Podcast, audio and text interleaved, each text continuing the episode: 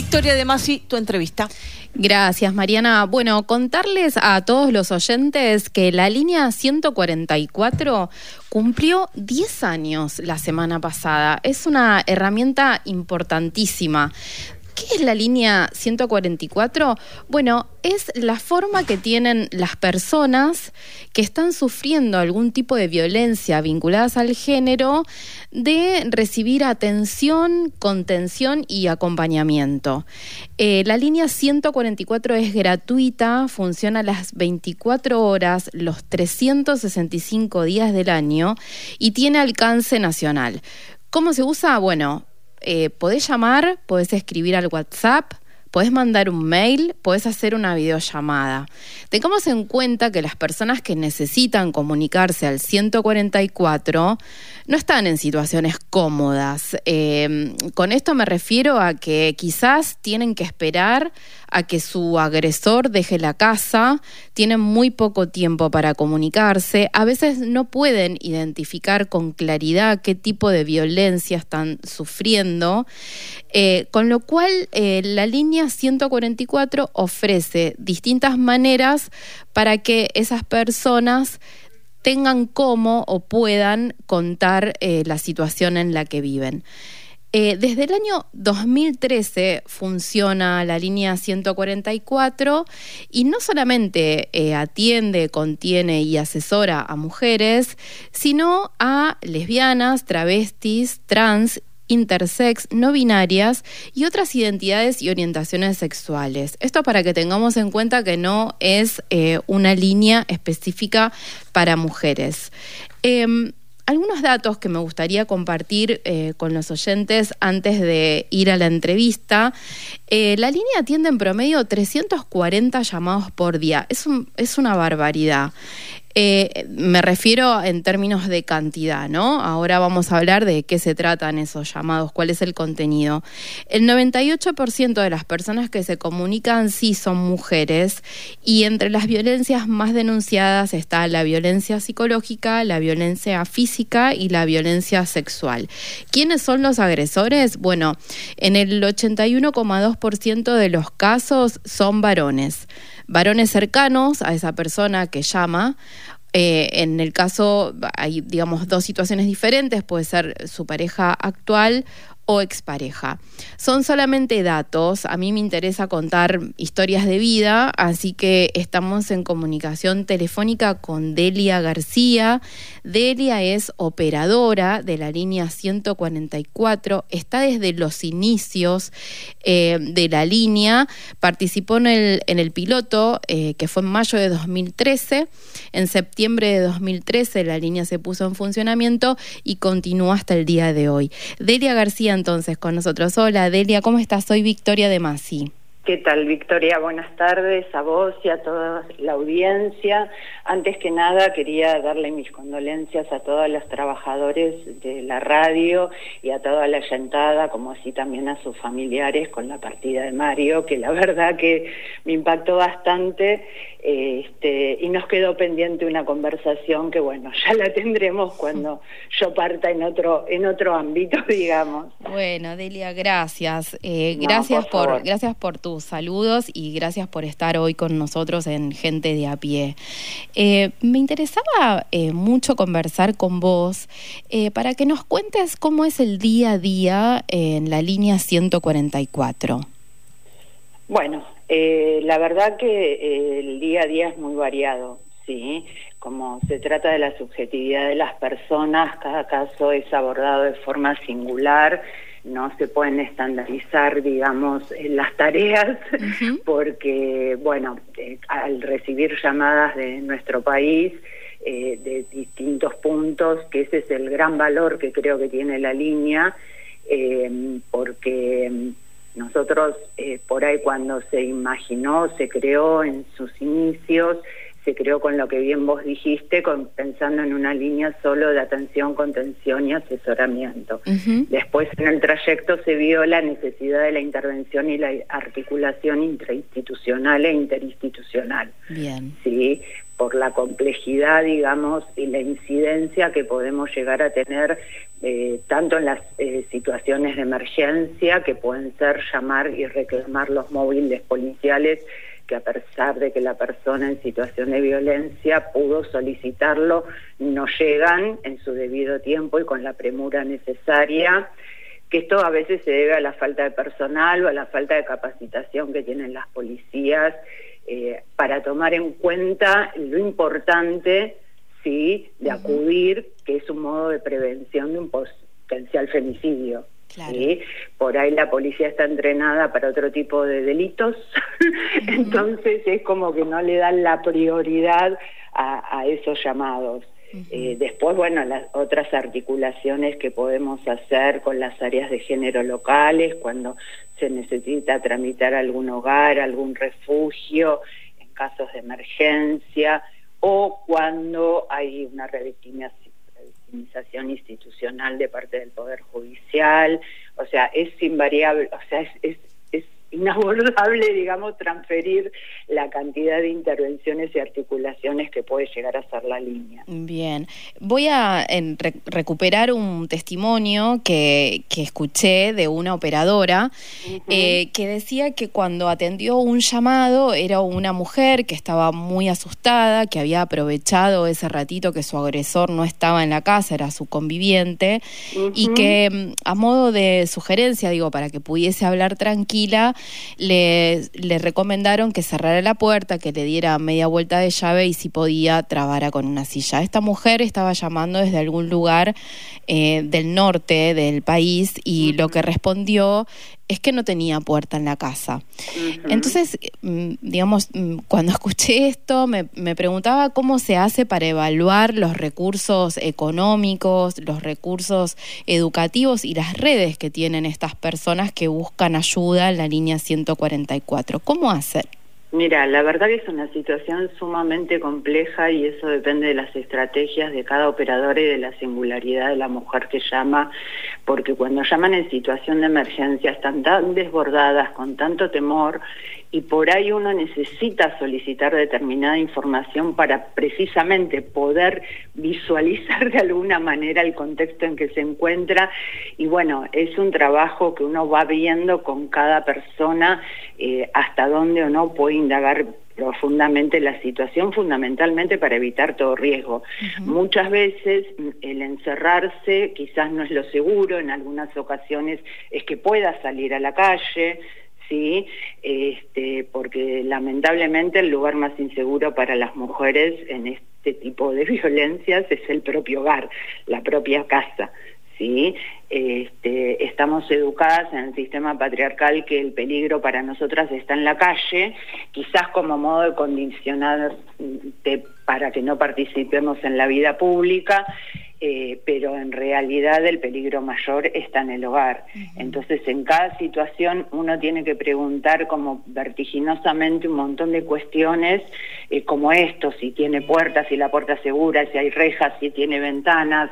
Eh, y, bueno, cuando pasan estas situaciones en función de la, respuesta y lo que pueda hacer la mujer, si hay niñas presentes en ese momento, brevemente las edades de los niños, porque no es lo mismo estar con adolescentes que pueden colaborar para su resguardo que estar con niñas pequeñas o sea, eh, que es más, a veces te llaman con un bebé llorando en brazos. Claro. ¿sí? Entonces, eh, abordar cada llamada y fundamentalmente eh, la estrategia y el trabajo de las operadoras es tratar de tomar la distancia óptima para que ese estado emocional poder contener verdaderamente y que ella pueda eh, entender y comprender que lo que uno también le pregunta es importante para la situación que está atravesando y que nos sirve para poder ayudarla lo mejor posible, ¿sí? Y darle estrategias de cuidado lo más adecuadas posibles.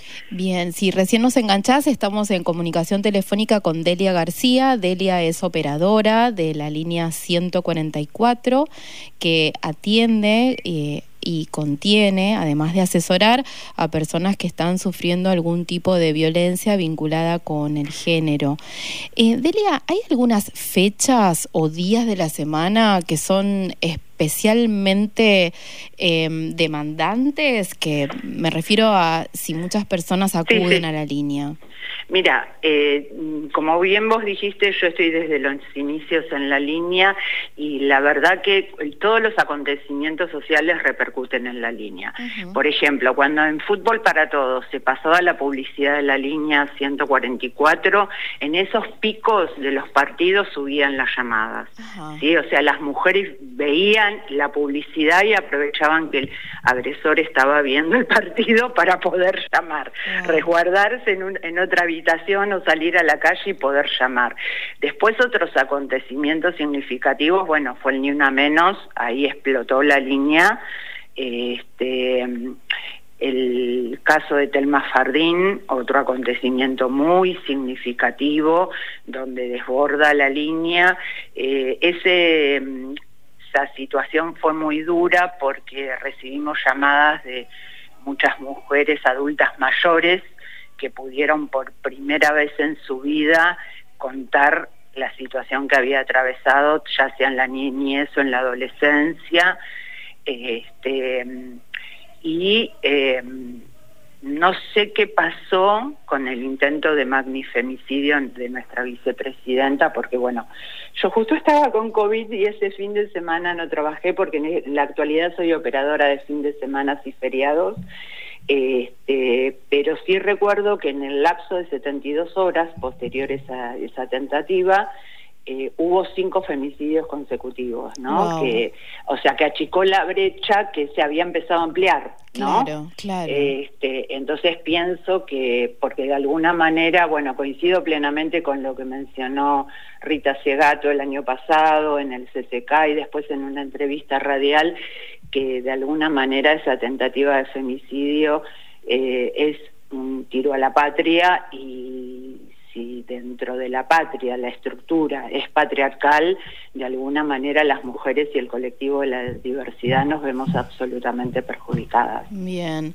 Eh, hay una palabra que mencionaste que es revictimizar que es una palabra que habitualmente escuchamos vinculado a este tema.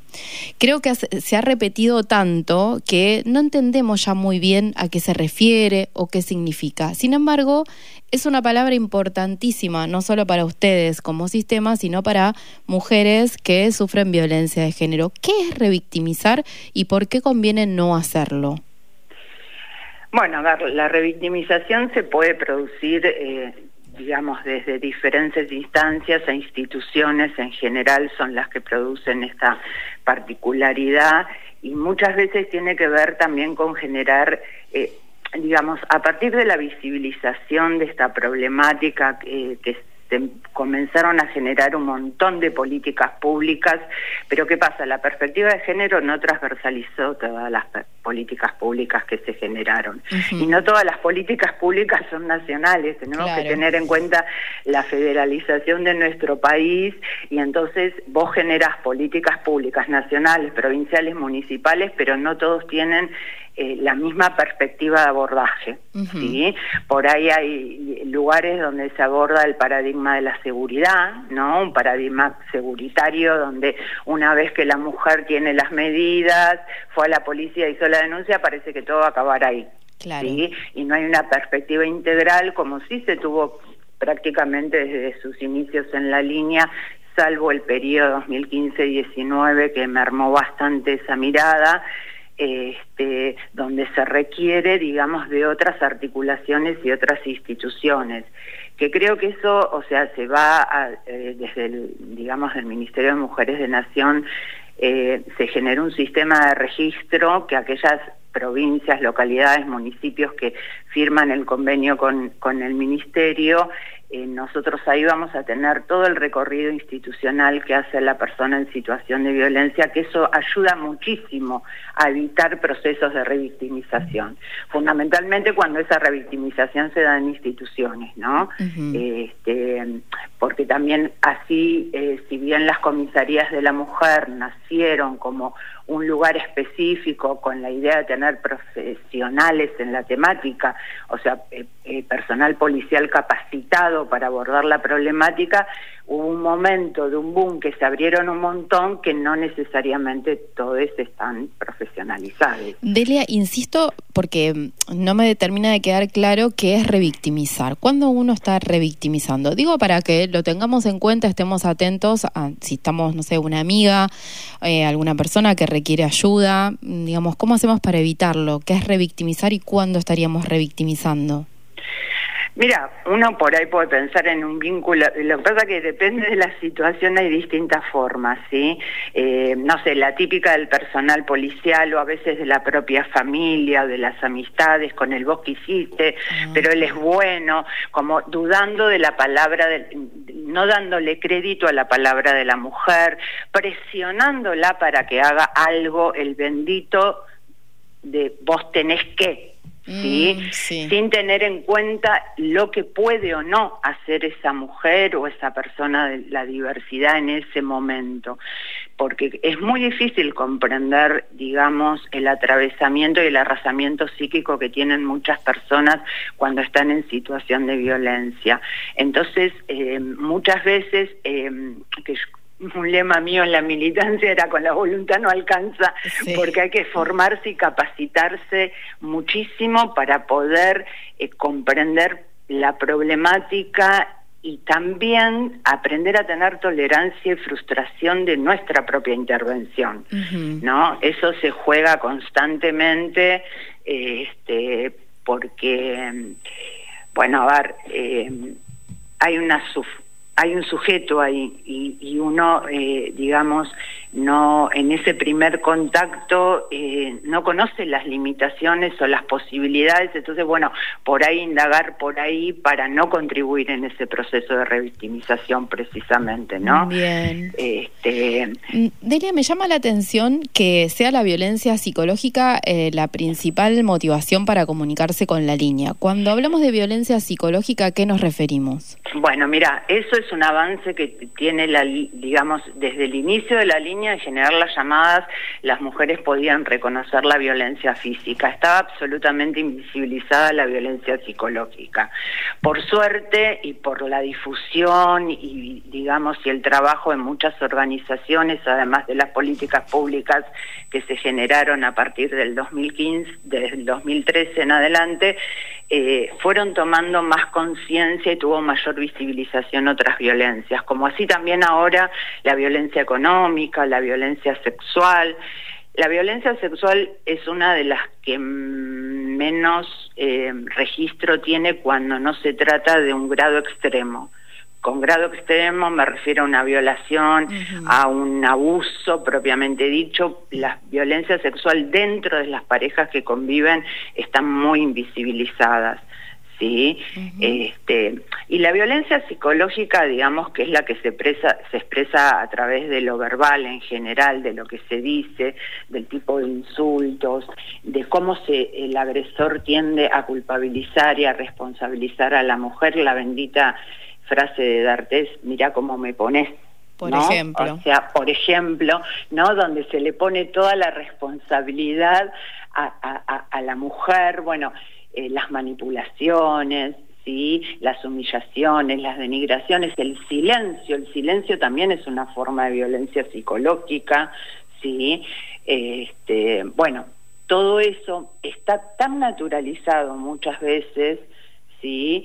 que bueno, es, es, difícil poder registrarlo. Eh, eh, por suerte hay una mayor concientización en la población de esa problemática, eh, de ese tipo de violencia, mejor dicho, y bueno, muchas veces llaman consultando específicamente por esa violencia, ¿sí?